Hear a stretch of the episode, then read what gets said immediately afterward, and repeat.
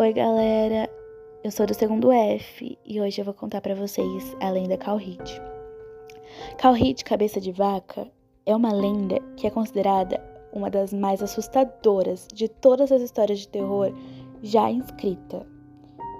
De acordo com a história, essa lenda ela foi descoberta no Japão no século 17 e até hoje a sua origem é completamente um mistério.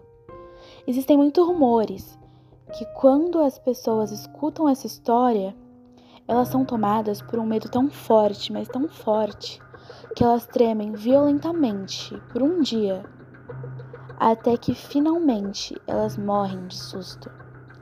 Tem um boato que um professor de minha turma estava levando seus alunos para um passeio escolar. Ele tinha um hábito de contar histórias assustadoras para os seus alunos para distrair eles durante a viagem. E durante essa viagem, ele anunciou que ele iria contar um conto proibido chamado Calride.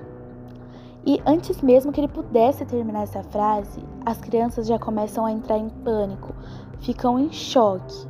Uma das crianças o pede: Não, não nos diga. E antes que a criança pudesse fazer mais algum pedido, ela tampa seus ouvidos e fica pálida. As outras crianças o imploram, grita para que ele parasse, e mesmo assim ele não para. Ele continua contando a história como se uma força maior, uma força invisível, tivesse controlando ele, tivesse tomado conta. Quase uma hora depois disso, o professor se recupera, recupera seus sentidos e descobre que o ônibus tinha caído numa vala. Quando ele se depara com seus alunos, desacordados, caídos no chão com a boca espumando, e o motorista do ônibus, ele estava deitado sobre o volante, suando e tremendo. Até hoje, não está claro o que aconteceu a seguir depois disso. Apenas que o professor nunca mais contou a história novamente.